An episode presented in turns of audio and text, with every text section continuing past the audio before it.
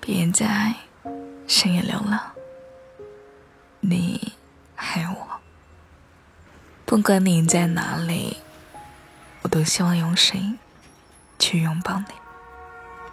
今晚想要和你分享的这篇文章的名字叫做《我们和好如初吧》。如果你也喜欢我的声音的话，可以点击订阅一下这一张电台，每晚我都在。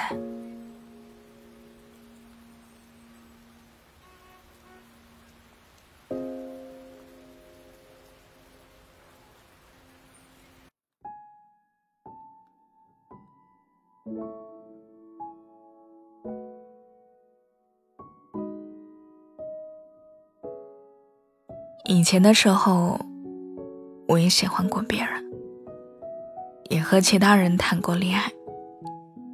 所以，当你和我说“我们算了吧”，我的第一反应是轻松，是点头，是突如其来的熟悉感，却没有慌乱。我谈过比这一次更长的恋爱，我也曾经为了之前的对象。忤逆父母，和好朋友划清界限，一件又一件的事情，都比这一次分手来的严重多了。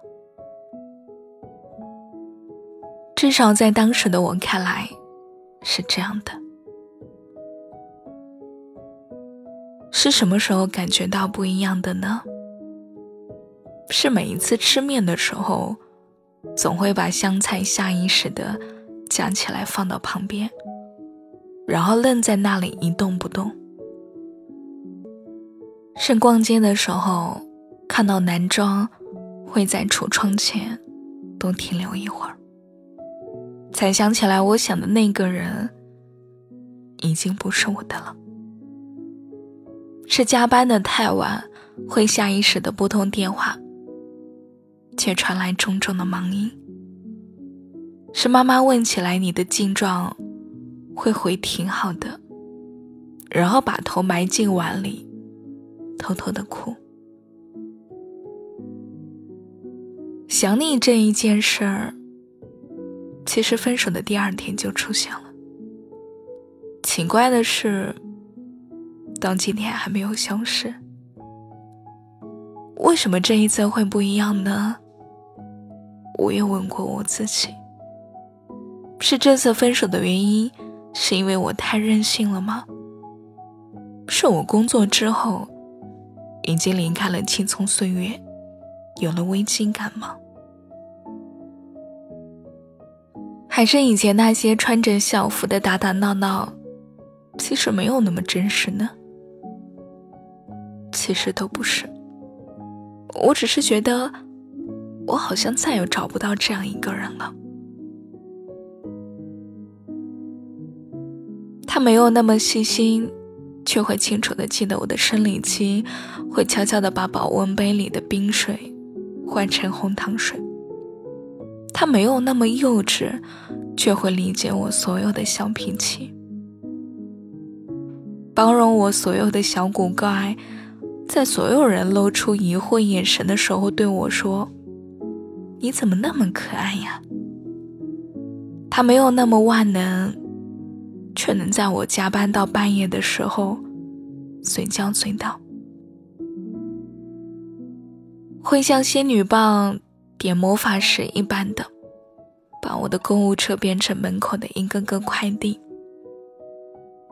他没有那么懂事，却会告诉我很多道理。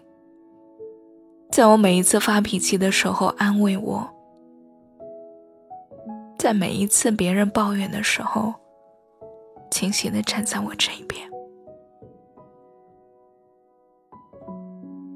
他可能没那么好，在我们在一起的时候，他可能真的特别好，在他离开后的时候。他站在我家门口的时候，是我幻想了太多次、太多次的一个场景了。会像于途去找乔晶晶一样吗？还是和何以琛等赵默笙一样的？但是当真的发生的时候，我只是冲过去紧紧的抱住他，他怎么安慰我都不愿放开。我不愿再去探究他离开的这几个礼拜去了哪里，做了什么，见了什么人，想了什么东西。我不愿意再去搞清楚那些厚厚的盲音是为什么。我给他发的那些消息是被拦截了，还是已读？这些也许很重要，但其实也没有那么重要了。就和我当初闹分手的理由一样，那时候的我觉得无比重要的事情，在一次次的失眠、一段段的哭泣之后，被磨成了一个可有可无的任性时刻。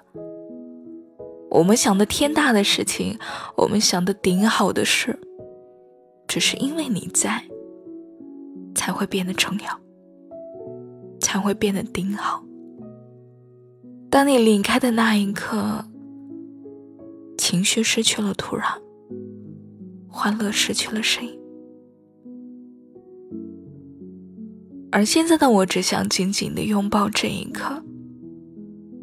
我只想和你说，和自己说，我们和好如初吧。